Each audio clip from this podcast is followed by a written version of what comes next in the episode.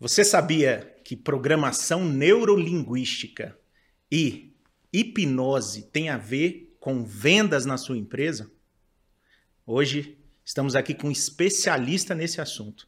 Vai trazer um pouquinho da, da sua experiência, da sua vivência nesse assunto. Trazemos aqui para a segunda temporada, primeiro episódio, Eduardo Rocha. Seja bem-vindo! Uau, que alegria estar tá aqui, Rodrigo, que alegria estar tá aqui, Arthur.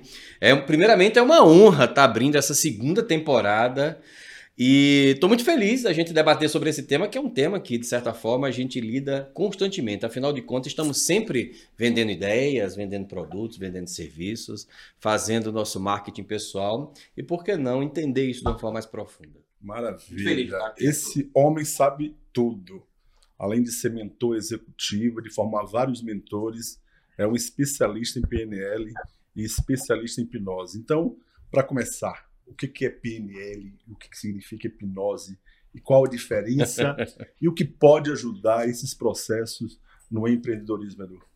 Bem, uh, eu vou começar pela, pelo assunto mais antigo, a hipnose. A hipnose, desde os egípcios já usavam hipnose. Os sacerdotes. Né?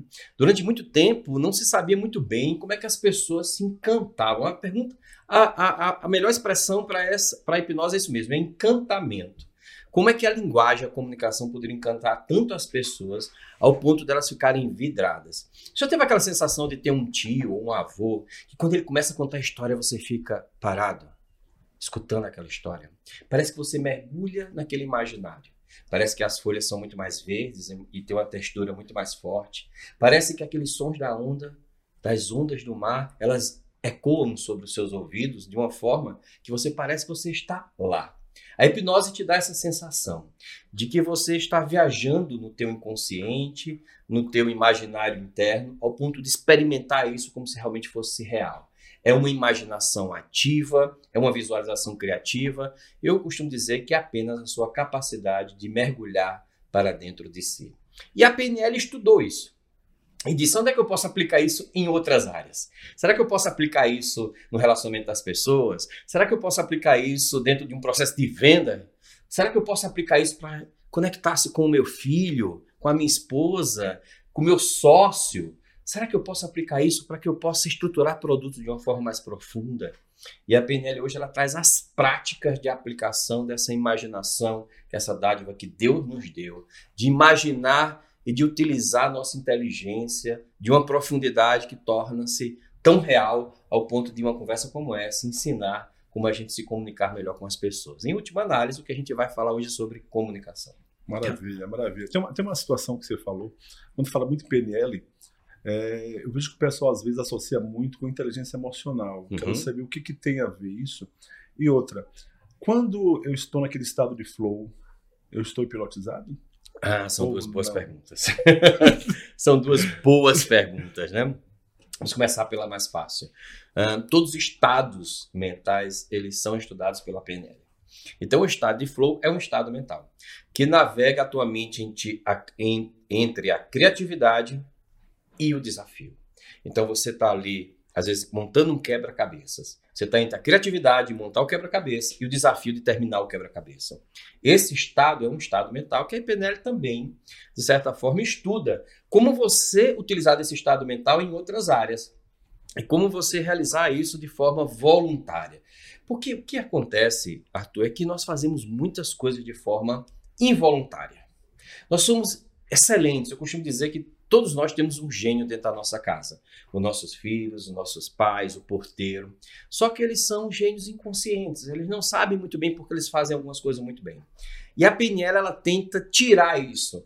Tenta arrancar isso, né? Permitir que as pessoas possam fazer isso de uma forma mais natural simplesmente utilizar isso quando você precisar. Às vezes eu estou no banheiro e eu fico pensando assim: será que eu posso, aqui tomando banho, relaxar e deixar que a água leve para o ralo todos os meus aborrecimentos do meu dia? Posso. E a PNL me ensina a praticar esses estados, né? esses estados de flow. Então, a hipnose e a PNL, eu posso dizer que elas são modelos comunicacionais que estão no nosso dia a dia. Eles são mais corriqueiros do que a gente imagina. A gente só dá luz a essas práticas e transfere isso para outras pessoas. Antes de eu fazer uma pergunta. Pergunte, amigo. Não, agora é a hora da gente falar sobre o nosso vinho. Ah, sim. esse podcast, esse podcast ele tem esse, vamos chamar, Essa peculiaridade, esse essa glamour. cereja em Hum. cima do bolo. Eu senti essa cereja agora. É, É. exato. Então, Arthur, fale um pouco sobre o nosso vinho de hoje. Estamos aqui com um chileno maravilhoso do Vale do Del Maipo, né? Santa. Reserva Santa Ema, da vinícola Santa Ema. É um vinho que tem 60% de uva Cabernet e 40% de Merlot. Você percebe que a cor dele é rubi, bem intensa, e tem um ameixa, tem uma pimentinha, né? Então, ele é um, tem um, é bem frutado, tem um gostinho muito especial. Esse vinho harmoniza muito bem com carnes vermelhas, carnes brancas, queijos. Então, é um vinho para o dia a dia. Maravilhoso. Oito meses em barrica de carvalho. Então, vamos brindar. Vamos brindar. Show. Ah, que, se me permite adicionar, decantado fica muito mais saboroso. Com certeza. Com um tempinho aberto ali, né? Exato. Respirando. Respirando, Ele vai mudou ficar- completamente o sabor. Mudou completamente, né? De- Desde a primeira taça que a gente tomou Uhum. para agora, que ele já tá aerado ali, o ar já entrou, Uhum. Já é um outro vinho, né? É, você está na segunda taça só, né? Não o pessoal vai achar que está na quinta. Ah, não. É a primeira garrafa. E me permita dizer que os rituais que são utilizados no vinho, eles são rituais hipnóticos. Olha só. Olha aí. Então tem- temos a ver, né? Será que, Temos o, a ver. será que o estado de embriaguez não é um estado hipnótico? É um estado de consciência alterada, Ah. só que sem controle. Ah. O estado hipnótico é um estado com controle.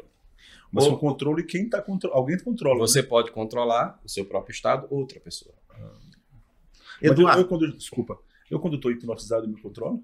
Eu controle? Você está sempre no controle. Ah, então. Isso também é um mito que tem na hipnose. As pessoas acreditam que a hipnose, a pessoa está controlando você. Inclusive, as pessoas têm muito medo de ser hipnotizadas por isso, né? Mas, na verdade, a hipnose ela é uma relação de confiança. Isso acontece também nas vendas. Quando você vai comprar de, alguma, de alguém, você compra primeiro a confiança naquilo. Se você está me oferecendo um vinho, eu você tá, eu estou confiando em você que aquele vinho é bom para mim. Quando a gente está aqui tomando uma água, a gente está confiando que essa água ela é uma água limpa, que ela é, é uma água sem impurezas. Né? A confiança é a base de todo o processo. Na hipnose não é diferente. É tanto, eu costumo até brincar nos meus cursos, eu costumo dizer que se na hipnose eu pudesse, eu pudesse hipnotizar sem confiar, eu hipnotizaria o Congresso. Né? Lá no Congresso para hipnotizar o pessoal lá, para fazer coisas mais interessantes. Mas a hipnose ela precisa de uma relação de confiança entre o hipnotizador e o hipnotizado. Maravilha. todos podem ser hipnotizados? Ah, isso é uma excelente pergunta. Isso é uma pergunta que, para eu respondê-la, eu vou precisar usar um exemplo. Né? Ih, lá vem. Todos são ficam embriagados com bebida alcoólica. Eu conheço pessoas que bebem, bebem, bebem e não ficam bêbadas. Por que elas não ficam bêbadas? Eu sempre perguntei isso.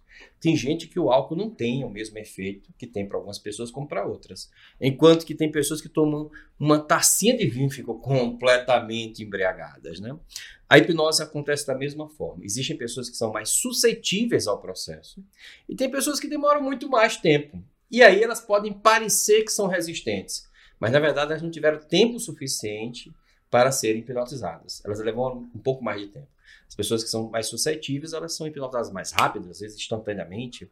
Os hipnólogos eles são muito bons nesse tipo de prática de hipnose rápida. Outras demoram um pouco mais de tempo e aí vai depender da utilidade que você queira dar à hipnose. Que maravilha, hein? E tinha uma, eu, eu tinha uma questão antes da gente falar do vinho, era é, Deu branco? fugiu. Tá hipnotizado? Não. não, não ó, ó, ó, se tem uma coisa que o Arthur precisa passar é pela hipnose, viu? Ele tem um medo danado, viu, Eduardo? De quê? É de engraçado. ser hipnotizado, viu, É Eduardo? engraçado, as pessoas têm medo de ser hipnotizadas, mas não têm medo de ser manipuladas, né? É, É, lembrei do que eu ia falar. Qual é a relação do nosso subconsciente Uhum. Com a hipnose ou PNL, enfim? Ah, muito bom. Porque as decisões, nossas decisões, muitas delas são, são realizadas no nosso subconsciente. Perfeito. Elas é- são automáticas. Uhum. Nós tomamos decisões, milhares de decisões o tempo inteiro, Como eu me porto aqui, como eu estou sentando, como eu agito a cadeira, como eu pego o uhum. celular, como eu falo. Então, são decisões que a gente toma. Então, subconsciente tem a ver com isso? Totalmente. A gente tem que entender que essa visão, esse, essa visão da mente humana, né, é uma visão que foi herdada de Freud. Por isso que a gente disse que é o, o próprio espectro da mente humana sobre uma perspectiva de como a mente funciona. Freud dizia que nós temos o inconsciente e o consciente. Esse inconsciente era esse repositório maluco, cheio de emoções represadas, recalcadas, né? Muitas vezes com uma conotação um pouco negativa. Depois, a, a psicanálise ela amadureceu um pouco nesse conceito e hoje a gente tem uma visão mais moderna, que é essa que você acabou de falar. De falar. Nós temos uma camada intermediária entre o inconsciente e o consciente, que nós chamamos essa camada de subconsciente. Essa nós entendemos e vemos, conseguimos perceber o que ela está processando.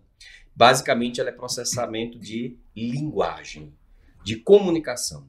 Você está aqui falando comigo, você está comunicando internamente, por meio de crenças, de valores, muitas vezes de diálogos que você escutou da sua mãe, do seu tio, de professores, de referências, de pessoas que você acreditou que eram importantes, até mesmo de conclusões que você teve na sua vida. Essas, essas vozes internas que todos nós temos, elas interferem diretamente no nosso comportamento, elas estão definindo o nosso comportamento. O que a gente faz com a hipnose é mudar essas vozes internas.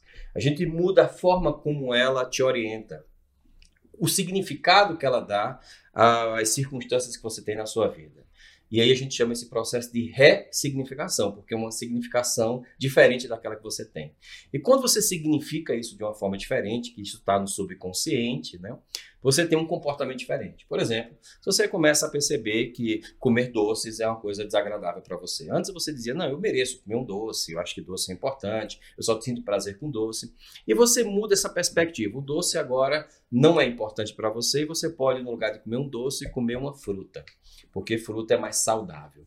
E saudável torna-se um valor para você. Quando isso ocorre, você automaticamente muda a perspectiva de comer doce para comer fruta. Esse pensamento começa a ficar recorrente, a gente cria um transe desse pensamento. Existe uma reprogramação, no caso. Existe uma reprogramação no subconsciente, como o Rodrigo mesmo falou. E aí você começa, quando olha para o doce, e diz: Não, eu vou preferir comer fruta. Vem uma vozinha interna aqui. Então a hipnose ela lida muito com essas vozes internas que você tem. Isso. Agora, hipnose é um processo? Tipo, então, ah, eu vou querer fazer um processo de hipnose porque eu já, já ouvi falar que hipnose cura algumas fobias. Uhum. Né? Tem, um, tem um tratamento. É, é, um tratamento, é um processo? A hipnose, quando ela é uma terapia, nós chamamos de hipnoterapia, ah, tá. aplicada a muitos contextos, a muitas questões emocionais, desde traumas que é onde ela se aplica melhor, por meio de uma técnica chamada regressão, até mesmo esses novos significados que você pode ter é, mudando seus comportamentos. Aí ela, ela fica muito próxima de uma psicoterapia da psicologia chamada TCC. Eu vejo muito a hipnose na dessensibilização. Me desculpem os psicólogos e terapeutas que estão assistindo esse programa, mas eu não consigo entender um processo de terapia em que a pessoa sai do mesmo jeito que ela entrou.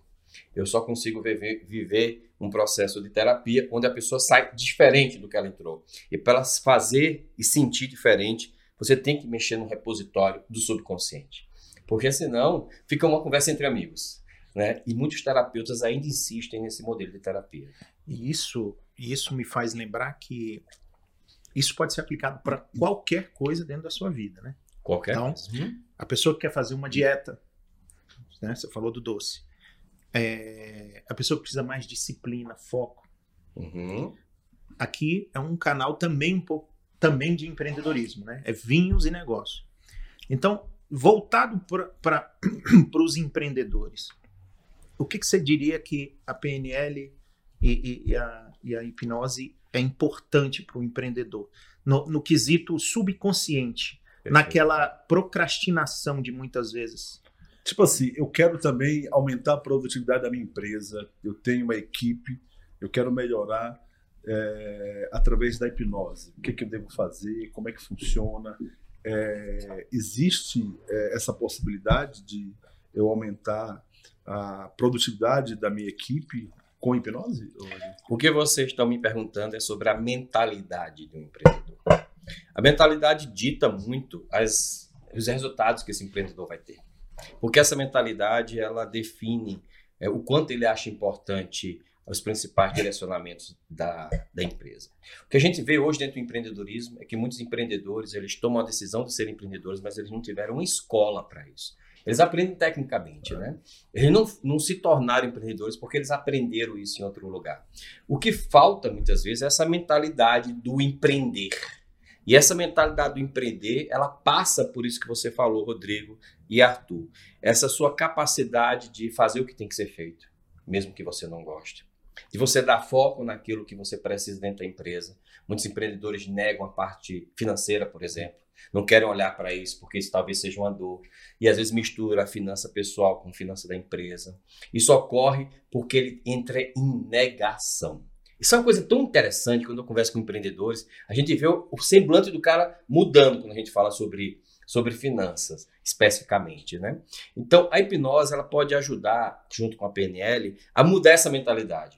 A pessoa perceber que olhar para esses processos ele não precisa ter dor que ele pode enxergar aquilo ali sob uma perspectiva diferente, como por exemplo de produzir melhores resultados para dentro da sua empresa, dele perceber que se conectar com o seu funcionário e com o seu cliente tem o mesmo valor e que ele pode utilizar disso para gerar novas vendas. Que se ele fizer uma boa agenda e seguir a agenda, ele vai ter melhor produtividade e vai estar mais atento a isso.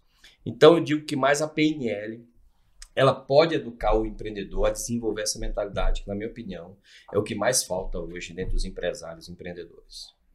Maravilha. Fantástico, hein? É, muito conteúdo, rapaz. Você tem que ficar ligado, senão né? você que está assistindo o vídeo deve ficar voltando toda hora, né? muito massa. É... Eduardo, agora vamos falar um pouquinho daquele momento crucial dentro de um negócio, uhum. que é a venda. Opa. A venda por si. Gosto só. disso né? O cliente entra dentro de um estabelecimento, ele muitas vezes nem sabe o que quer, ele está querendo comprar.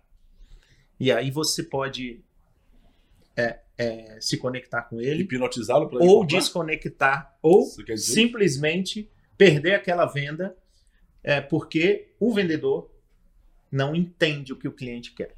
Uhum.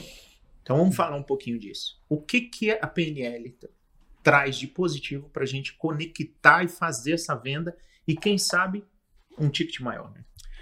A PNL significa programação neurolinguística, né? A gente lida com esses estados emocionais. Né? A venda, ela não é um estado só, elas são múltiplos estados. Por exemplo, eu, quando vou me conectar inicialmente com um cliente, eu entro no estado de escuta. Eu tenho que escutar o meu cliente. Para chegar em algum momento, entrar num estado de hipersuasão. Eu vou começar a influenciar e persuadir meu cliente a comprar de mim. Percebam que esses, esses estados são diferentes. Mas você se conecta com ele, né? Se conecta com ele. Por quê? Flow. Se, se eu entro nesse estado de influência no início, eu desconecto do cliente. Porque eu vou querer vender para ele, e ele diz assim: esse cara nem me escutou ainda. Então, na PNL, a gente observa muito esse sequenciamento estratégico desses estados observando o que é de mais elegante e funcional em cada uma dessas etapas. E a etapa inicial de conexão nós chamamos de rapport. Então, o que é o rapport? É essa confiança, essa conexão que você tem com a pessoa inicialmente. E como é que a gente se conecta inicialmente com as pessoas? A gente se conecta quando as pessoas se sentem confiáveis com nós mesmos. A gente gosta da nossa autoimagem. A gente acha que nós somos as pessoas mais incríveis do mundo.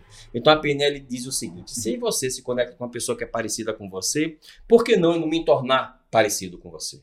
Por que não me tornar uma pessoa semelhante a você? Se assemelhando a diálogos, a crenças, a valores.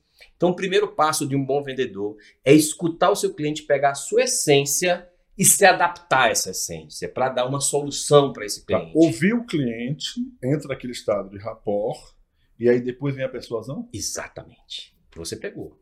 Perfeito? Eu escuto o cliente, conectei com o cliente. Eu conectei, não escutei, fiz boas perguntas. Pergunta fundamental dentro da PNL. Talvez seja a meta-estratégia. Fiz boas perguntas com meu cliente, me conectei, criei rapport com ele, espelhei o comportamento, entrei no estado com esse cliente. Depois eu vou influenciá-lo. Eu tenho que ter estratégias, gatilhos mentais, eu tenho que falar uma boa oferta para ele, eu tenho que deixar essa oferta irresistível para que ele compre de mim, eu tenho que mostrar para ele que ele pode confiar em mim, que mesmo que ele tenha um objeto mais caro no vizinho, ele prefere estar comigo? Então, agora tu me fez lembrar uma situação. Um profissional de marketing, quando ele trabalha a marca de um, de um cliente, e o cliente começa a introduzir essa marca uhum. e entender que, para ele, aquilo é essencial e necessário, uhum. né? essa marca também está se conectando com o subconsciente, com o subconsciente uhum. do, do, do cliente. Porque você tem a sensação, quando você vai numa loja, muitas vezes, você compra algo que você não queria comprar. Já cansei de entrar numa loja disposto a não comprar nada e sair com o carrinho cheio, entendeu? Uhum. E aí eu percebi, depois que eu comprei, que aquilo não era tão necessário assim. O arrependimento. Né? É, e assim, por que, que, por que, que isso acontece, né? E o profissional de marketing, ele trabalha muito isso, né? Existe uma área do marketing que hoje é uma área até moderna, que ela estuda isso, chama-se neuromarketing. Elas, elas estudam esses estímulos que a gente percebe e que nos dão a sensação de compra. Por exemplo, os cassinos, você quando for para Las Vegas, você vai sentir o cheiro de algodão doce no ar. Cara, aquilo dá uma vontade de você gastar dinheiro com uma coisa louca, né? Então isso é uma questão comportamental. Você tem uma ação sobre aquilo. E se você vai no cassino A, no cassino B, no cassino B, você vai sentir o mesmo cheiro. As lojas também têm esses cheiros para gatilhar você no sentimento de compra. Cada um usa o seu. Às vezes é, um, é uma cor da iluminação, às vezes é um modo de tratar do, do vendedor. Isso nós chamamos na PNL de âncoras. Então, o que é uma âncora? É uma marca que você deixa no seu cliente para que ele lembre de você. Aqui eu estou deixando uma marca para essas pessoas, para que elas lembrem de mim. Você está deixando vinho para que a gente marque esse momento. O momento de estarmos aqui conectados, unidos, isso é uma marca emocional. O cheiro desse ambiente é uma marca, a luz é uma marca. E a gente vai potencializando essas marcas para deixar com que o cliente lembre da gente. Você me lembrou da própria Apple, né? Uhum. Que os produtos deles são criados para toda vez que você abrir aquele plástico, que você abrir a caixa, ele tem Perfeito. o próprio cheiro. Ele tem imagem, ele tem textura e ele tem um cheiro próprio. Né? Bem lembrado. Você compra um iPhone novo, é um iPhone novo, é diferente você compra. Você pode comprar ele, o cara tirou da loja e abriu, mas você abrir a caixa de um iPhone é diferente. A Imaginário, se eu não me engano, ela trabalha os cinco sentidos, Sim. Uhum. né? Uhum. Audição, nos cinco sentidos, né? Uhum. Então sempre é uma loja com cheiro, você tem visual, você tem uma música, você pega nos, no, nos produtos. Então isso faz a marca da Imaginário, né? Exatamente. A Imaginária ela é uma das maiores especialistas, ela foi a primeira que criou esse conceito, né? De, de criatividade e de você se sentir com um produto que só existe um. É tanto que se você olhar na Imaginária, você vai ver só uma peça de cada. Ele vai pegar lá no, no depósito mais de uma, mas você tem a sensação de que aquela peça é para você. Não vai ter outra igual do lado, né? Esse, essa Personali personalidade, é, personalizada a marca, a, a, a, renovação dos produtos são a constantes. A renovação dos produtos são constantes, a singularidade. Então isso, compor, com, isso compõe o branding da marca. Perfeito. Né? Então branding é o que? A cor, é o estilo, é o que ela se propõe, Lifestyle, é a crença. Né? É o estilo de vida que você está ali naquela marca, é tudo que a marca carrega que está além do produto. Então, tudo isso a PNL estuda. E qual o legal de você estudar a PNL antes de você estudar brand, de você estudar neuromarketing, é que você vai entender o fundamento das coisas. Você vai entender lá no branding, quando ele disser assim, olha, defina uma crença-chave para o seu produto, você sabe que aquilo ali é uma âncora linguística. Isso permite que você utilize esses, esses processos, porque a PNL ela aprofunda mais naquilo que realmente funciona, tornando as outras áreas mais fáceis de ser compreendidas e aplicadas. Maravilha. Cara. Edu, você teve várias experiências com relação a, a várias áreas né, uhum. de, de, profissionais. Como a experiência que você teve com, com alguém, com algum profissional, no, no teu momento de terapia, de PNL, de hipnose, que, que marcou a tua vida, que você diz assim: ah, eu estou no caminho certo, é isso que eu quero para minha vida, eu estou sendo agente de transformação na vida dessa pessoa. Uhum. Óbvio que você já confrontou com várias situações. Qual a situação mais. Cara, uma situação que não sai da minha cabeça. Até recentemente eu até lembrei dela. Eu, antes de conhecer e me aprofundar na PNL na hipnose, eu fazia um espetáculo. Esse espetáculo era um espetáculo artístico de hipnose. Nós é, andamos no mundo inteiro, basicamente, hum. né? Andamos na, na, na, aqui no Brasil, em várias casas, fizemos shows fora é, do Brasil. E o mais interessante é que certa vez eu estava em um dos meus espetáculos de hipnose aqui, aqui no Teatro do Brasília, e uma pessoa chegou para mim e disse assim: é, Eduardo, eu queria te dar um presente. E chegou a família do cara inteiro, inteira, e me entregaram um buquê de rosas, me entregaram um champanhe. Eu fiquei, mas por que você está me entregando isso? Porque você ajudou o nosso pai. Como assim ajudou o nosso pai? Ele veio com um espetáculo seu e ele curtiu tanto aquele espetáculo que ele tinha escrito uma carta de suicídio. Nossa Senhora. E ele evitou esse suicídio. E ele disse que a forma como você trouxe a hipnose, ele imaginou o poder da mente dele, fez com que ele imaginasse uma saída para os problemas dele. E hoje nosso pai está renovado, está recuperado. Aí chega o cara e me dá um puta de um abraço. Eu disse, meu Deus do céu. Naquele momento eu pensei, eu não queria fazer isso. Essa não era a minha intenção. Mas já que eu estou causando isso nas pessoas, eu devo estudar isso melhor. E foi aí que eu comecei a me interessar por psicologia, entrei no curso de psicologia, entrei no curso de hipnose clínica, que até então só conhecia hipnose de entretenimento. E hoje o meu instituto ele se propõe a justamente melhorar a vida das pessoas, percebendo que para todos os males, com exceção de um único que você vai encontrar com Deus, existe saída. E que a melhor dádiva que você pode ter é a felicidade de viver, mesmo diante das dificuldades. E eu tomei isso como missão.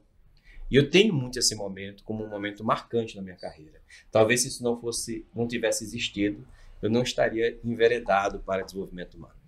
Maravilha, hein? Que experiência chocante, hein?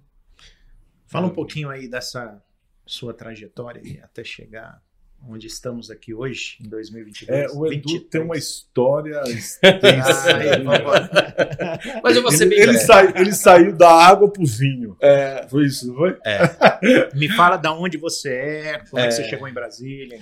eu sou eu sou engenheiro formado na Universidade Federal da Paraíba. E eu vim para Brasília em 99 ensinar numa faculdade chamada Faculdade Michelangelo. Eu nunca atuei como engenheiro. Eu sempre atuei na área de TI. E eu depois Tudo exatas. tudo exatas. E eu fui, trabalhei na Microsoft, que vocês devem conhecer, trabalhei na Novel, que é outra empresa multinacional, até que eu cheguei em 2002 na Brasil Telecom, que era então a maior empresa de telecom, uma das maiores do Brasil, né, junto com a Oi. E que antes se chamava Telemarketing, né? É, Telemar, desculpe, Telemar. Telemar. Era Telemar. cobria muito Nordeste No no Nordeste e o Rio de Janeiro. Rio de Janeiro, exatamente. E, e nessa minha trajetória, em 2005, eu tive um surto. Eu cheguei numa reunião de diretoria, eu era diretor da área de gestão eh, de segurança de rede, e eu bati na mesa, quebrei uma mesa de vidro, esculhambei todo mundo e fui para casa. Passei três dias dormindo, quando eu acordei, eu não lembrava de quase nada do que tinha acontecido. Meu chefe me chamou e disse, Eduardo, o que aconteceu? Você sempre foi uma pessoa tão calma. E eu disse, eu também não sei. Mas você passou três dias dormindo Dormindo. direto? E não, acordava, tomava água ia no banheiro, dormia, acordava. E eu disse, cara, eu não lembro o que aconteceu comigo. E a partir daí eu comecei fazendo, fui para um psiquiatra, fui para um psicólogo e muito inquieto com isso. Me divorciei da minha primeira esposa, Você não lembrava dela, né? não lembrava dela, eu chegava assim lá Que pra ela, isso? Quem é você? É. cara? Coisa Então, louca isso. escola Nesses três dias? Nesses três dias. Quantos anos Uau. de casado? Quanto tempo de casado? Oito anos de casado. Oito anos de casado. De repente eu não acorda, lembrava não dos meus conheço você. amigos. Olha Eu só. não lembrava dos meus amigos. Olha, isso aí não é uma, não é um- uma dica pra você que tá querendo separar aí, passar três dias dizer dormindo aí, quebra uma É. mesa. Vai dizer que eu tô... Não faça isso, não Que faça foi? isso. Eu tive, na verdade, um burnout. Perfeito, eu tive um burnout. Trabalhava muito. trabalhava muito, 12, 14 horas por dia. E é, desde então eu comecei a me interessar pelo desenvolvimento humano, me interessar por arte, me interessar por outros assuntos que antes para mim parecia muito banal, muito superficial. Isso é muito louco, né? Porque se você dedicou a sua vida para uma área totalmente exatas e depois mudar para uma área humana. Humanas, completamente humanas. Eu comecei a me conectar com as pessoas, percebi que eu era um cara muito chato. Mas você fez isso, você mudou porque você queria... É, um exemplo, Era, eu tive um era chamado, um tratamento. cara. Eu Era tipo um assim, chamado. preciso me tratar, eu preciso. Não, foi um chamado. Eu não sei explicar, Arthur. Eu não sei explicar. Eu talvez eu diria que foi uma intervenção divina. Entende? Eu não sei explicar. Ah, essa é uma boa pergunta. Eu tinha na época 30 e deixa eu fazer o cálculo direitinho aqui, 32. Isso, faz, faz tempo. É, 32. Faz tempo. Não, não é É. tão velho assim. É. tu Para. É, Ele não tá 32. chegando igual a você. não. 150. Tinha 32 anos, né? Foi em 2005, eu sou de 73, 32 anos. Então, esse processo, ele foi um processo que para mim foi muito custoso. né? Eu mudei de área completamente. né? Comecei a me interessar, fiz oficina de teatro e fui entrando nessa área, uma área maluca. Comecei a pintar, comecei a dançar, fazia cursos de arte e decidi voltar à Não faculdade. era uma espécie de fuga, não? Talvez fosse, talvez fosse.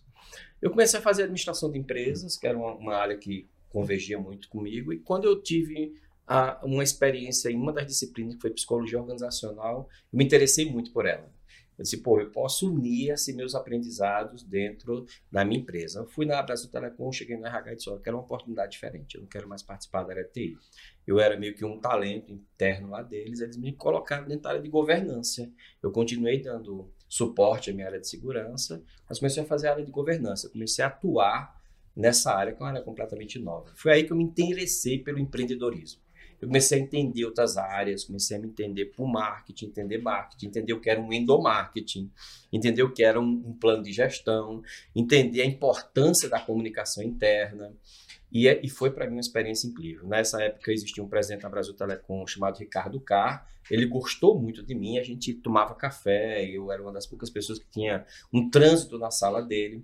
E eu aprendi com ele a gostar de filosofia, a me interessar por temas mais profundos na área de gestão, a começar a voltar a ler essa área. E eu digo para você que foi uma das grandes mudanças de chave na minha vida, né?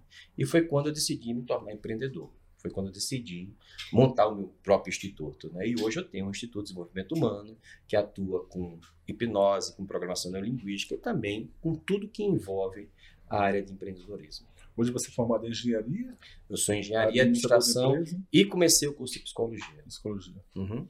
Mas aí você fez um curso de PNL? Ah, sim. Aí a jornada de PNL foi muito curiosa. Eu comecei a fazer um curso com o Dr. Lai Ribeiro, né? Lá era grande Ribeiro, expoente da era, PNL no era. Brasil, né? Ele que praticamente introduziu. Introduziu. E Dr. Lai Ribeiro, existem muitas pessoas que o criticam, é porque não conhecem. Eu li um livro do Ribeiro. Ele é, sem dúvida nenhuma, uma das pessoas mais incríveis que eu tive a oportunidade de conhecer. A partir daí, eu fui começar a beber na fonte. Eu disse, não, eu quero conhecer o Tony Robbins, que é o grande expoente. Tive a oportunidade de conhecê-lo, de conversar com ele, de ter sido aluno dele. Depois eu fui atrás dos precursores da PNL, Dr. Richard Bandler, John Grinder e o Robert Dills. Estudei com eles, eu sou treinador oficial do Richard Bandler, que é o criador da PNL. Que são poucos no Brasil, né? São poucos. Uhum. E que hoje a gente atua nesse segmento. Eu fui também ser aluno do Daniel Goleman, que é o cara que criou a inteligência emocional. Fui na área de coaching, eu fui pro, pro Goldschmidt, que era um cara que eu tinha uma atração muito grande pelos seus conteúdos, que, que é o coaching executivo, não o coach life coach que a gente viu muito aqui no Brasil. E acabei criando uma metodologia. Né, depois de ter tido essas experiências, e essa metodologia que eu passo nos meus grupos de mentoria para que eles possam desenvolver as suas metodologias a partir da sua, das, dos seus talentos. Eu, nós acreditamos que muito dos talentos que nós temos são talentos internos geniais. E que eu já não preciso necessariamente de respostas externas. Eu preciso é, é- é organizar o meu conteúdo interno. Exatamente. Porque quando eu organizo esse conteúdo interno, eu tenho resultado. É, inclusive, eu sou um mentorado do Eduardo Rocha. né? Olha aí. Olha só. É que, na verdade, Um desenvolve- excelente mentorado, diga-se de passagem. Um mentor, um mentor o executivo. mentor executivo. E o Eduardo, ele exatamente isso, ele desenvolve os talentos, né? Vai criando processos e criando métodos para que a gente possa ter vários mentorados e, e transmitir transferir todo o ensinamento, todo o talento que a gente tem, né? Edu? Muito bom, excelente. Fala, amigo Olha, Rodrigo. você empreendedor aí, ou que está começando agora, ou que já é um grande empreendedor, todos esses nomes que esse rapaz aqui acabou de falar são pessoas de referência. Só viu? fera. Volta um pouquinho aí no vídeo, já que. E anota cada nome que ele falou. Vá buscar essas pessoas, porque são pessoas de referência. E que. Então vamos aproveitar, né? Já que a gente faz isso com o nosso é, o dinamismo. Cabernet, né? Isso. A gente vai falar com o Eduardo também. Então, é, para o nosso público, na sua especialidade, livros que mais te marcaram, você poderia é, dar dica aqui para os nossos.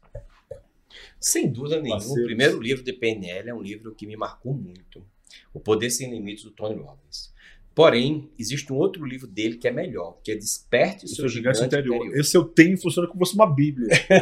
esse é atu Deixo é, lá é, na cabeceira. Esse entendeu? livro, ele é sem dúvida nenhuma é. uma das indicações que eu dou para todas as pessoas que desejam aprender PNL e aprender também estratégias para você aplicar no seu dia a dia. É um livro gostoso de ser lido, é um livro que conta uma história, né? O Guia Definitivo da PNL do Dr. Richard Bandler, que é o livro mais novo da PNL, é um excepcional livro.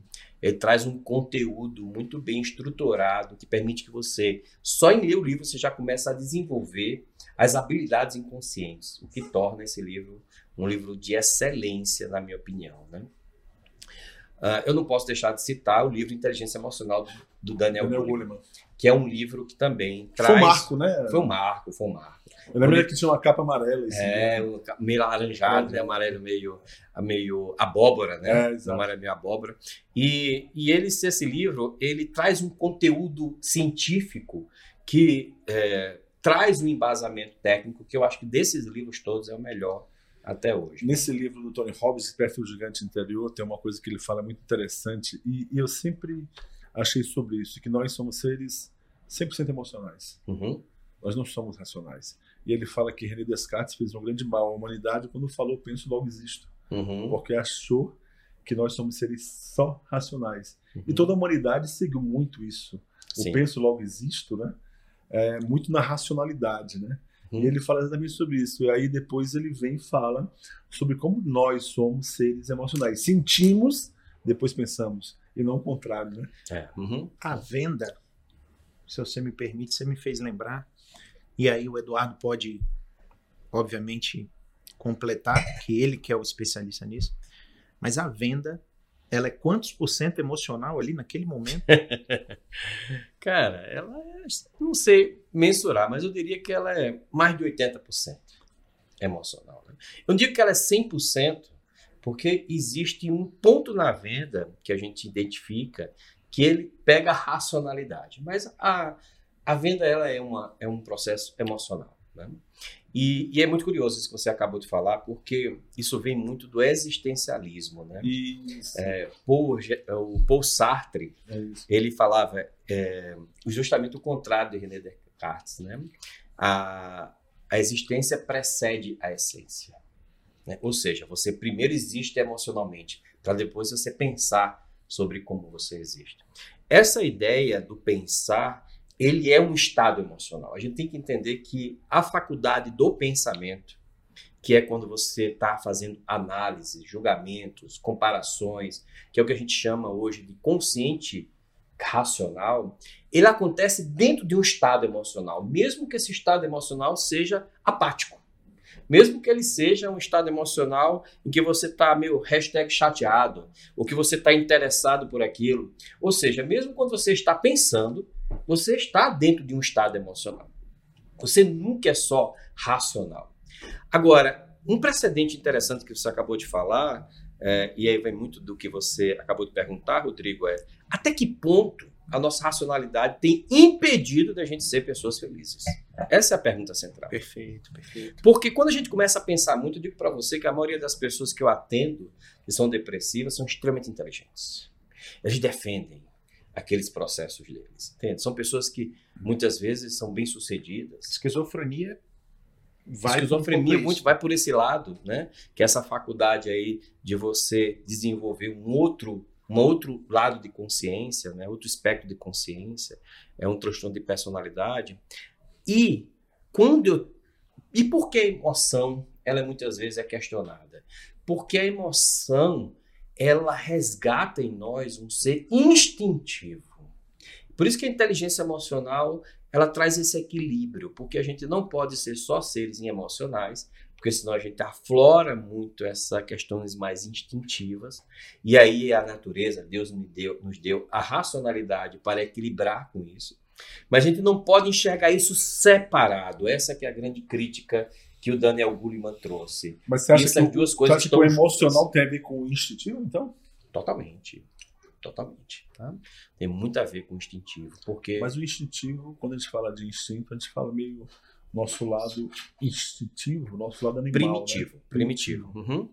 E você acha então que o lado emocional, o nosso lado primitivo? Eu não diria, eu não, eu não gostaria de fazer essa associação. Eu diria que é, as nossas emoções elas são reações químicas é, essenciais para a nossa vida e que é, são herdadas a partir do nosso processo evolutivo. Quem tem a base evolutiva e a ciência como precedente. Ou seja, as emoções nada mais são do que um conjunto de reações químicas que você tem durante o seu dia, do ponto de vista neurocientífico, né? E que isso é controlado por uma área muito primitiva do cérebro e que é a fonte de todo o processo, que é o sistema límbico. E ela tem uma área que é uma amígdala, que não é essa amígdala aqui da garganta, e ela é responsável justamente pelos seus gatilhos de luta e fuga. Esses dois gatilhos, eles definem basicamente todo o seu comportamento do seu dia a dia. Ou você avança para enfrentar alguma coisa importante, ou você foge daquilo. Você utilizou até uma palavra agora há pouco. Isso não é uma fuga. Hum. Essa área do teu cérebro que fica dentro do sistema límbico. O sistema límbico ele foi evoluindo e hoje tem outras áreas que interpretam essas questões que a gente sente e sente e que dá um nome para isso, uma representação linguística. Para isso nós chamamos de sentimento. Então o que é o sentimento? É a forma interpretativa que a gente dá à nossa sensação de prazer. Por exemplo, eu estou aqui tendo prazer de estar aqui com vocês. Eu posso chamar isso de felicidade. Você pode chamar isso de alegria. Eu não sei que nome você vai ter isso. Mas isso é prazer em última análise. Se eu estiver em casa, cabisbaixo, meio refletindo sobre a vida, isso é tristeza. Se você pode chamar isso de angústia, de melancolia, é tristeza. Se eu começo a ver alguma, um objeto que pode me dar medo, uma barata, isso é medo. Quando eu vou com muito afinco para alguma coisa, eu vou para a coisa resolver, isso é raiva na essência. Entendi. Você pode chamar isso de determinação, motivação. Você quer, ver, você, quer, você, é você quer ver uma coisa? Uma decisão, é uma pergunta que eu faço para você. uma decisão assertiva Muitas vezes a gente fala assim, poxa, você não tem inteligência emocional pelo fato de ter tomado uma decisão, uhum. né? Pelo lado da emoção, aquela, aquele, aquela pessoa que é muito impulsiva, né? A gente fala Perfeito. que não tem inteligência emocional. Agora eu te pergunto, isso quer dizer o quê? Eu me controlo, penso mais e depois tomo uma decisão. Então, no caso, se eu tomei uma decisão 100% racional, é uma decisão assertiva? Não existe decisão 100% racional. O que ocorre é que você pode treinar o teu cérebro a esses momentos. Então você pode antecipar. Não o controle emocional, mas do jeito te, que a gente pensa. Mas eu te pergunto uma coisa: é, o fato de ser é, a probabilidade de ser uma decisão assertiva, ela é mais racional do que emocional? É, eu diria que ela é intuitiva. Tá. Nós vamos entender esse conceito intuitivo é, que a gente vai introduzir aqui no nosso diálogo. Toda decisão, ela é uma decisão emocional. Por quê? Porque nós decidimos para o bem, para o certo. certo. Nós queremos ser certos, queremos ser justos, queremos que as coisas deem certo. E como é que o nosso cérebro sabe disso? Porque ele compara aquilo que nós estamos decidindo com alguma coisa que deu certo. E como é que o cérebro sabe que alguma coisa deu certo, foi bem? É que aquilo ou nos afastou de uma dor ou nos aproximou de um prazer. Então, em última análise, toda decisão ela ocorre antes de você fazer. Existe uma crítica que diz que, na verdade, a gente não tem tanto livre-arbítrio assim como a gente acha. As coisas já foram previamente decididas. Porque elas são decididas no inconsciente. Porque esses mecanismos de comparação que está fazendo você, por exemplo, ter essa pergunta para mim, isso já foi processado antes inconscientemente. É o já está escrito. É, o que já está escrito. e ele foi, processado, ele foi processado com base na emoção. Então, por isso que às vezes a gente diz assim: eu tomei uma decisão racional, mas em última análise, você antes pensou sobre isso dentro de um estado emocional. Olha que olha papo que... profundo, hein, não, é, é, isso que eu ia falar. Tá profundo aí. Né? Ou não sei se é mais que eu tô falando se é mais racional não, ou emocional. Tá ótimo. E isso, isso tá faz, faz é, é, o que você falou agora me, me, me veio que pela emoção, depois você usa a racionalidade, por exemplo, para formular uma pergunta. Exatamente. Exatamente. Deixa eu botar um pouquinho do Exatamente. vinho aqui. Bota um pouquinho do vinho aí. Pra ele porque- falar menos, não beber mais. Ele vai falar, mas vocês podem, vocês Tô podem cortar. Vocês podem Tá ótimo. Eu acho- eu acho- Pode falar incrível. mais e beber mais se quiser. Olha, É, eu acho- cortar Eu acho nenhum. incrível essa, essa, esse papo, porque não é só um papo de empreendedorismo aqui. A gente está falando um papo de vida. Isso. Um papo de, de como você leva, como essas questões afetam a nossa vida diariamente. Seja no empreendedorismo, como você no começo falou, seja com a sua esposa, seja a comunicação com meu filho. Eu, eu fui buscar ajuda para comunicação com meu filho. Meu filho Uhum. eu não sabia, não entendia com três anos o que, que ele estava me pedindo. E ele ficava nervoso com isso.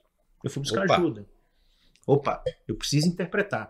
E aí eu fui Perfeito. buscar é, é, coisas do tipo: quais as perguntas? Você está fazendo pergunta fechada, pergunta aberta? Opa! Fala um pouquinho aí de. E isso tem a ver com a venda e com a conexão com as pessoas, É, né? é bem- é, Perguntas perfeito. abertas e perguntas fechadas, né? Isso, Ótimo. Exatamente. Isso faz todo sentido, né? Ah, a venda hoje, ela é um processo de persuasão, necessariamente, né? A gente tem que entender a venda como um processo de troca. De troca. A gente, a gente deixa, a gente romantiza demais a venda, mas é uma troca. Você tem uma nota chamada 100 reais, eu tenho um produto, eu vou trocar 100 reais por um produto. É isso. Só que essa troca, ela tem que envolver necessariamente a solução de um problema, uma necessidade ou um desejo. Às vezes eu quero só simplesmente ter desejo, cara. Eu não tenho necessidade de tomar um vinho aqui. Eu tive desejo de estar aqui com vocês hoje. Isso aconteceu antes de eu estar aqui. Eu pensei sobre isso. Quando eu vou num shopping, o pessoal fala assim: "Ah, eu vou no shopping fazer nada e compro alguma coisa. Que mentira que você está falando para você mesmo. Quem vai no shopping do nada fazer nada? A gente já vai com desejo de comprar alguma coisa, só que a gente não sabe o que comprar. Aí uma loja PEN desperta em você uma emoção, aí você vai lá e compra. Porque você tem a energia da troca. Você quer trocar aquilo que você ganhou em um mês de salário por um produto que vai te dar uma certa satisfação em última análise. Se aquele produto vai te dar uma satisfação, vai resolver um problema, vai ser bom para você, ele é emocional. A gente pensa na satisfação, a satisfação é emocional. Você compra alguma coisa que não dá satisfação para você? Nenhum. Você vai dar, uma- nem que seja uma satisfação Nem- de você entregar para alguém. Exatamente. Ou então, nem que seja aquele momento que eu acho que naquele É. momento me dá prazer. Dá pra Não sei se depois é. vai dar, entendeu? Isso, talvez até depois não dê, porque você não disparou essa satisfação novamente, esse desejo por isso. Né? Quantas roupas a gente se imaginou indo para uma festa e a gente comprou a roupa, isso aqui vai ser interessante quando eu for para uma festa. Aí você não vai para a festa porque você não se provoca ir para a festa. Mas se você olhar para a roupa e dizer assim, cara, eu comprei essa roupa para ir numa festa, você vai na festa com ela. Porque dispara aquele mesmo desejo de você fazer. A troca, e aí eu, eu gosto de falar muito para as pessoas que dizem assim, mas Eduardo, tem muita dificuldade de vender. Você não pode ter dificuldade de vender. Porque se não vender, a Ricardo Eletro vai vender. Agora não existe mais, né? As Casas Bahia vai vender. A Fujioka vai vender. Você tem que pensar que a pessoa que tem uma energia de compra, tem dinheiro no bolso, ela vai trocar aquilo por alguma coisa. O que você vai fazer é apenas impedir que ela troque nas Casas Bahia, no ponto frio. Isso tem a ver um pouco com aquela mentalidade fútil, né? De pessoas que acham que se eu ganho mais, eu tô tirando de alguém, Uhum. né? E não. Você tá só movimentando o lugar para onde esse dinheiro iria, Exatamente. você tá trazendo para você, né? E de onde ele vem, vem muito mais, né? A gente tem que entender que esse bolo, esse bolo, ele é um bolo que quanto mais você come, mais ele aumenta. Funciona mais ou menos o seguinte. Você já imaginou só você vender esse vinho aqui? Ninguém ia comprar, meu. Você sabe por quê? Porque as pessoas dizem, "Ih, rapaz, tem uma coisa errada. Só ele vende vinho aqui, cara. Pô, Ponto Frio não vende vinho. Tem outra adega aqui, rapaz. Esse negócio é meio estranho, hein? A concorrência fomenta o mercado. Eu não sei de onde vem aquela ideia de escassez que a gente tem tanto, que a concorrência vai tirar da gente. É. O cara tá fazendo propaganda pra mim, cara. Quando eu vejo uma propaganda de alguém de hipnose, quando vem daqui, diz, opa, propaganda gratuita pra mim. Porque quando o cara vê a propaganda do cara, o cara vai lembrar de mim, porque em algum momento ele teve uma conexão comigo, e ele vai me procurar. Claro. Isso acontece constantemente.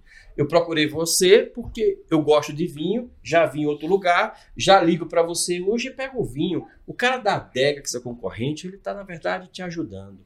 O mercado, Claro. ele se autorregula. Claro. né, e se autorregula. E muitas vezes a concorrência está dentro da gente, né? Uhum. A maior concorrência. E, né? Isso é uma característica do mercado de Brasília, né? Brasília é uma, é uma cidade bem setorizada, né?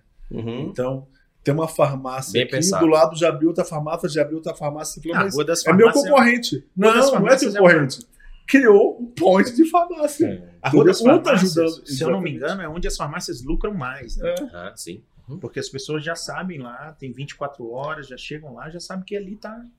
Eles vão resolver o problema. Agora você tem, aproveitar e, e fazer uma propaganda para você. Você, eu vi que no INER, que você é o diretor do INER, e você está com curso de persuasão. Uhum, persuasão máxima. Persuasão máxima. Então, Edu, fala um pouquinho desse curso também, eu, eu acho interessante.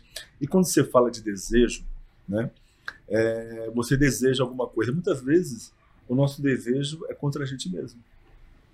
Pode ser. É, eu acredito concorda? muito, concordo. Algumas vezes, sim, esse desejo ele pode se tornar um desejo. Eu acredito que todo desejo é o alívio tem uma função. É o alívio Ele tem uma função. Hum. Você não dispara um desejo se ele não tiver uma função. Talvez essa função não seja bom para você a longo prazo, mas ele teve uma função. Naquele momento você está angustiado, você quer comprar uma barra de chocolate, ele teve uma função, pô. Compra a porra da barra de chocolate, come e resolve a parada. Mas vai resolver teu problema? Não. Mas naquele momento você não estava suportando aquela dor. Entende? Então ele teve uma função. O curso de persuasão máxima, ele é um curso que eu já estou preparando há quase uma década. Vai ser a primeira vez que eu vou dar esse curso. Tá? Ele é o um curso que une as minhas principais estratégias de como você persuadir e influenciar uma pessoa de forma ética. E o que, é que a gente fala sobre forma ética? É quando nós temos um acordo. Que acordo é esse? Por exemplo, eu vou chegar para você e vou dizer: olha, é, você está aqui porque você vai comprar vinho. Você tem consciência de que eu vou fazer o máximo para você comprar um vinho meu? Tem. Então eu vou usar minhas armas. Que armas são essas? A comunicação, que é a única arma que eu tenho. É contar boas histórias, é fazer você se interessar pelo meu produto, é você ter uma experiência antecipada do meu produto, é você desejar, é eu contar esse meu produto para você de uma forma tão atraente ao ponto de você ficar pensando nele. Esse é o nosso acordo. Então, persuasão máxima, ele traz, ele começa a partir desse ponto. Ele é um processo ético. E a partir daí a gente vai entender que cada pessoa tem um jeito diferente de pensar. Existem pessoas que pensam é, sobre 12 características de personalidade, que foram desenvolvidas inicialmente por um cara chamado Carl Jung. E nós chamamos isso de perfil do consumidor por base nos arquétipos. Nós vamos entender esses arquétipos e vamos aprender a se comunicar com cada um deles quando você identificar esse cliente. Aprender a identificar esse cliente, esse arquétipo e desenvolver uma estratégia de comunicação tanto no marketing como também na sua própria venda. Perceber também que essa comunicação ela tem que ser uma comunicação que conte uma boa história, que resolva um problema, que eleve estados emocionais, que traga o pensamento que é importante, o pensamento crítico, para que a pessoa se sinta escolhendo. Nada melhor do que. Como é que você se sente melhor, Arthur? Você comprando um produto ou alguém vendendo para você? É. Os comprando. dois. É. Às vezes você comprando, concorda? Que você prefere. Prefere quando você diz assim, dispara o desejo em você de comprar do que alguém querendo empurrar um produto para você. Isso é uma habilidade hoje dos grandes vendedores. Se você pegar o grande vendedor, ele não vende para você. Ele faz você comprar dele. É e a persuasão, ela trata exatamente isso. Você desperta isso. o desejo, né? Peraí. Desperta o desejo. Volta isso. e repete essa frase. Um grande vendedor é aquele que faz com que o seu cliente compre dele e não ele que venda para o cliente. Às vezes eu não chego diretamente de uma pessoa e falo que estou vendendo vinho. Não, eu vou conversando, a gente, por acaso, fala sobre vinho. Eu que pedi os vinhos para você. Foi, uma forma natural, exatamente. Você não me ofereceu vinho. Exatamente. Aí a pessoa chega e começa a ter a despertar. Aí a gente entra um pouco na questão relacionamento network. Exatamente. Também. Pessoas compram de pessoas, porque o produto ele acaba sendo commodity. Né? Você compra aqui, compra ele no mercado, compra. Mas eu quero comprar da Vinho Leve. Perfeito. Porque é, é uma conexão. Exatamente. E eu acho que esse é que é grande, o grande desafio hoje que a gente tem encontrado na vida contemporânea.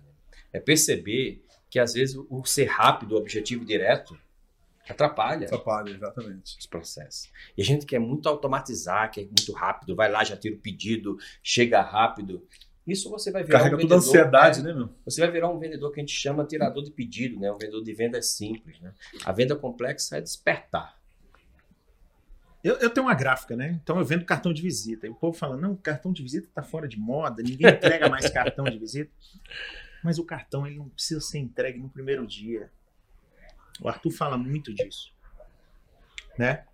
Na mentoria que o Arthur tem também, ele fala conexão primeiro, vá tomar um café com esse cara, depois você vai encontrar ele em outro lugar, vai está, esteja num ambiente favorável.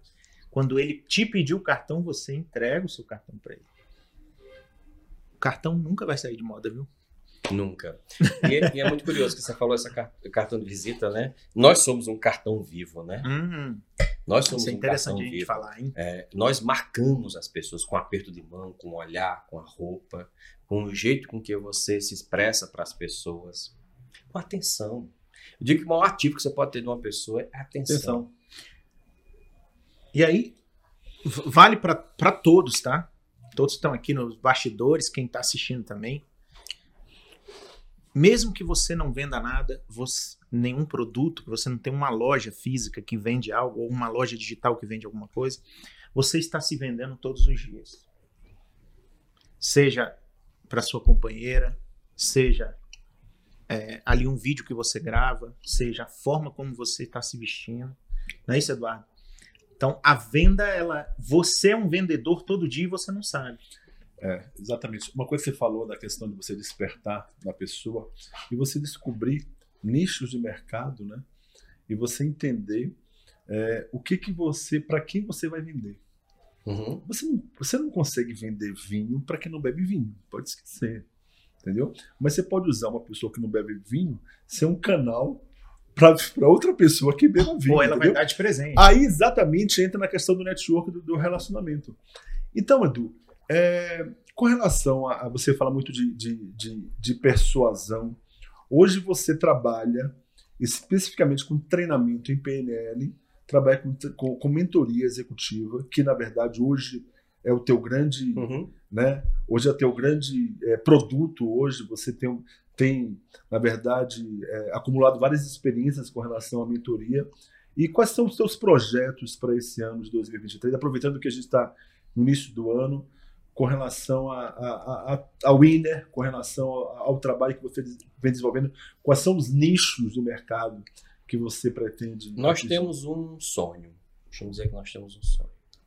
O nosso sonho é que cada lar no Brasil tenha um agente de mudança, que é uma pessoa que provoque e instigue as pessoas a melhorarem suas vidas, a saírem do conformismo, da vida medíocre, e que a partir dali ela consiga melhorar sua capacidade de produzir, de riqueza, de prosperidade, de estados emocionais, de relacionamento com seus filhos, com seus pais.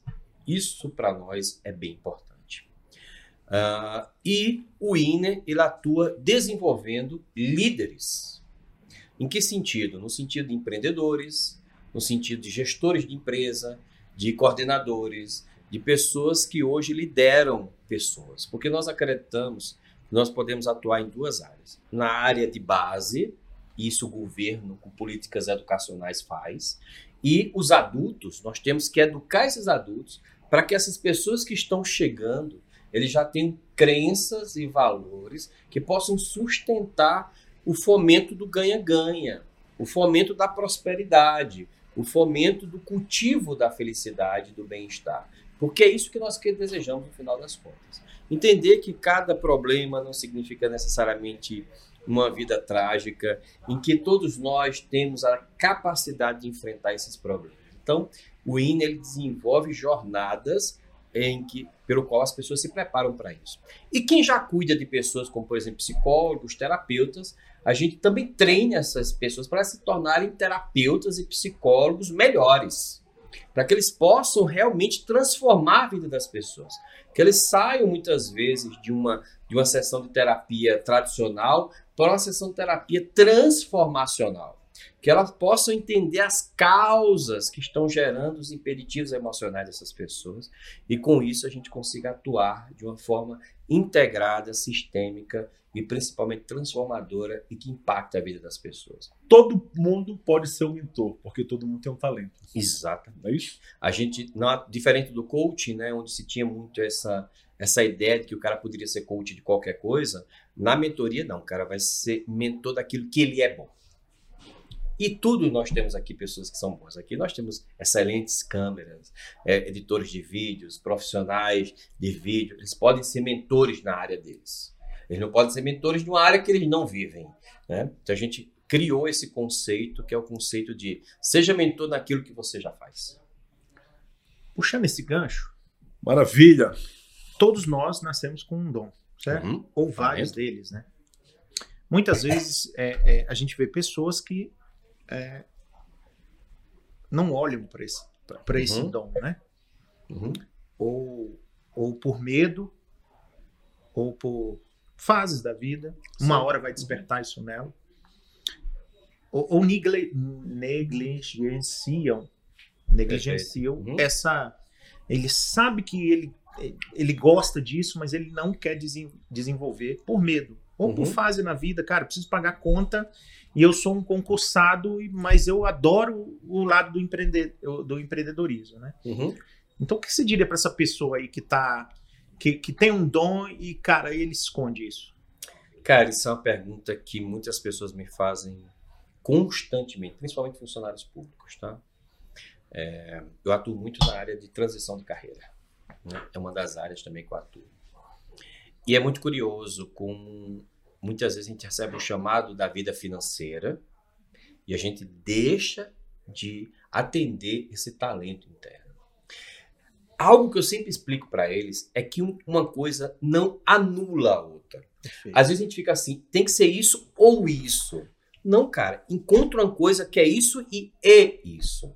Adicionar o e na vida, de que as duas coisas elas podem coexistirem juntas. Você pode fazer uma coisa e ter aquele teu talento atendido dentro da mesma coisa. Quantas pessoas já orientei que eles perceberam que dentro da própria empresa deles poderiam estar atuando nessas áreas que fomentavam os talentos intrínsecos que cada um tem. Às vezes a gente pensa de forma muito limitada. A gente acha que essas duas coisas não podem nunca conversar. É, e elas podem. Por que você fala funcionário público? Porque você acha que funcionário público enterra muito talento? Não, por causa que era a minha procura. É pela minha base de experiência. É, a minha base de experiência aqui, muitos funcionários públicos me procuram para transição de carreira e eu mostro para eles que eles podem fazer as duas coisas. Quando eles não podem, eles transitam para outra carreira. Vou dar um exemplo. Eu tenho uma grande amiga, Bia, um beijo, meu belo despertar aí. Ela, ela trabalha numa empresa onde ela faz atendimento a pessoas, né, por telefone, mas para vender produtos. Uhum. Tem nada a ver. E ela é terapeuta nas horas vagas ou momentos, né? Só que isso foi levando ela para dentro da própria empresa. E hoje ela atende pessoas na empresa, Aí, faz uhum. terapias e os chefes delas, as pessoas que conhecem, chamam ela para resolver problemas dentro da própria empresa com a, com a terapia dela. Perfeito. Uma coisa entrou na outra. É o way. Lembrei dela. Não precisa ser o ou. O ou é muito limitante. E uma das técnicas que a gente utiliza na PNL é de pode ser uma coisa e outra. Na questão, quando eu falo de funcionário público, você não acha que funcionário público muitas vezes acaba enterrando o talento? Algumas áreas sim. Eu conheço muitos funcionários públicos que são apaixonados pelos que eles fazem. E é curioso, eu pergunto para eles assim, cara, vocês fariam outra coisa? Eles dizem não. Olha que legal. Eu sou muito apaixonado pelo que eu faço. Houve a, a união perfeita do talento que o cara tem com o reconhecimento financeiro, né? Hoje com a internet, cara, você pode ter reconhecimento financeiro em muitas áreas. Pensa comigo, né? Hoje tem meninos de 17 anos que tem canal no YouTube que são milionários, tá? Hoje você pode ter um cara que edita vídeo, pega um cara muito bom de vídeo e diga assim, cara, eu quero editar seus vídeos e esse cara cria um canal no YouTube e fica milionário. E às vezes o que falta é a união dessas duas coisas. É um cara muito bom de conteúdo, com um cara muito bom de edição de vídeo, com um cara muito bom de tráfego, junta esses três e o cara hoje estoura. Então, trazer essa vontade. Hoje com a internet você pode sim é, ter prosperidade, ter um reconhecimento, um recurso financeiro muito bom na tua área. Agora você vai ter um tempo de investimento, como tudo na nossa área. Você vai ter um tempo em que você vai precisar investir, talvez um ano, talvez dois, para aquele negócio decolar. Você vai ter que ser disciplinado, é todo dia publicando, fazendo, acontecendo, como qualquer outra área. Só que quando você faz isso de uma área que você já gosta, fica muito mais fácil. Muito legal. A gente já falou de PNL, já falamos de hipnose, já falamos de mentoria, já falamos em técnicas de venda, em persuasão. Esse homem é um, é um poço de sabedoria. E, e aí? E, e é aquela coisa, né?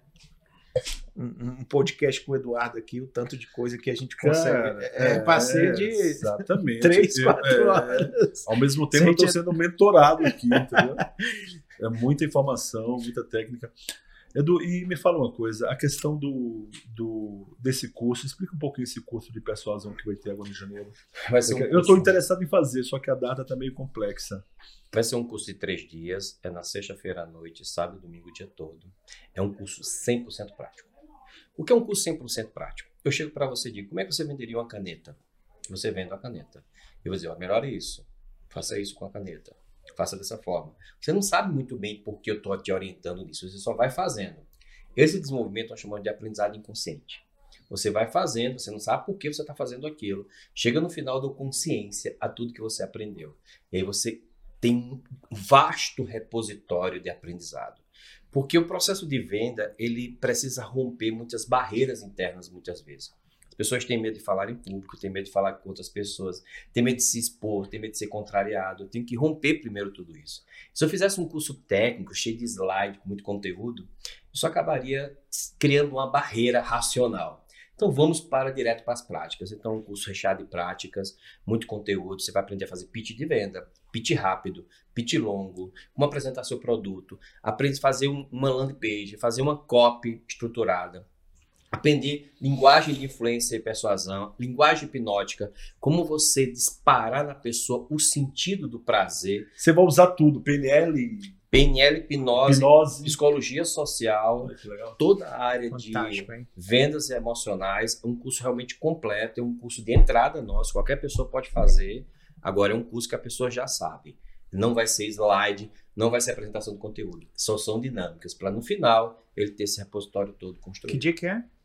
Dia 20, 21, 22 e 23 Agora, de janeiro. De janeiro de 2023, hein? 2023. É isso, né, meu amigo é. Rodrigo? Para finalizar, a gente sempre gosta que nosso convidado olhe diretamente para a câmera e fala para aquele empreendedor, essa aqui, né? Essa aqui. É porque são 18 câmeras, é, entendeu, tem gente? várias câmeras. Tem 18. É. Isso aqui é o verdadeiro Big Brother.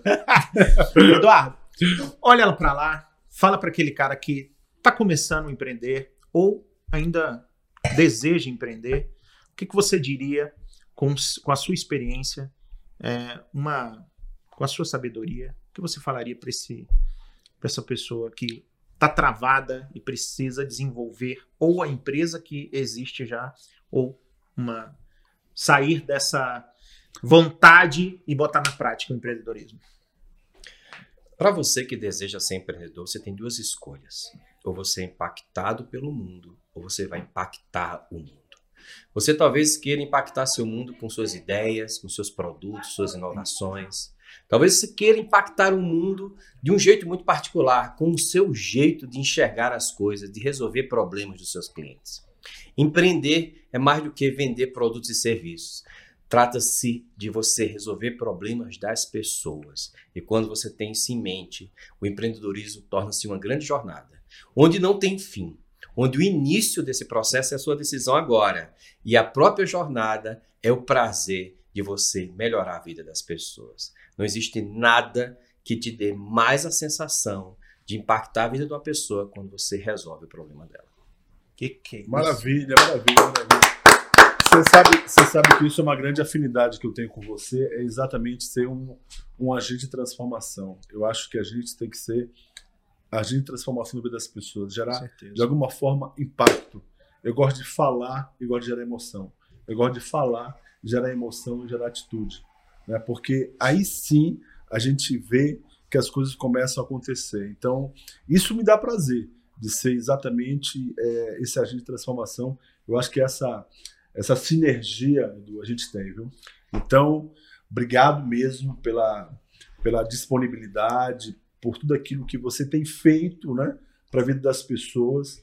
É, você tem uma história muito bonita na tua família, você tem uma história muito bonita desde o começo da tua vida profissional. E saiba que a Vinho Leve, o podcast Vinhos e Negócios está sempre aberto aqui para você compartilhar as suas experiências e tomar um bom vinho com a gente, tá bom? Gratidão mesmo por esse tempo dispensado para a gente aqui, Dani. Eu que agradeço, para mim tem sido uma honra estar aqui com você. Você sabe o quanto eu admiro você, como eu admiro o Rodrigo, pela sua capacidade que vocês têm de ser empreendedores, mas principalmente como serem hubs, hubs de conexão. Conexão de pessoas que querem fomentar o empreendedorismo, pessoas que querem realmente valorizar suas relações. E eu já te falei isso, você é mestre em networking, porque você consegue extrair das pessoas aquilo que, na minha opinião, é, é mais sagrado, que é a sua essência, e se conectar com elas. E o Rodrigo já é um exemplo de pessoa, por tudo que a gente teve aqui, empreendedor nato, é. uma pessoa que a gente vê revestido de todo o interesse de fomentar o empreendedorismo. E eu me orgulho muito de estar aqui falando sobre mentalidade empreendedora com vocês. Pô, cara, Maravilha. Fantástico. Isso aí, e, amigo. Ó, já guarda duas vagas lá que eu vou nesse curso, hein? Pronto. Então, ótimo. Fechado, então. A gente Vamos fecha com então? um brinde aí? Vamos fechar peraí, não. Então, peraí que o meu... É, peraí, peraí, peraí. Aí não dá, não. Eita, ali vai sair um filme... Ali vai ser um... O homem que traz resistência... Ó, gente, foi só uma garrafa, hein? É. A gente vai Opa. mais, mais aprende do que bebe. Valeu, é isso aí. Abraço. Gente, viu? Vinhos e Negócios, segunda temporada começando com um grande estilo, com um grande, um grande empreendedor, um mestre na sabedoria da, da PNL e da hipnose. Eduardo Rocha, obrigado pela presença. Vinhos e Negócios. Fique Show ligado. Valeu, gente. Valeu. Rapaz, que Muito papo bom, bom velho. Porra, meu. Pô, espero que mais três horas aqui eu saio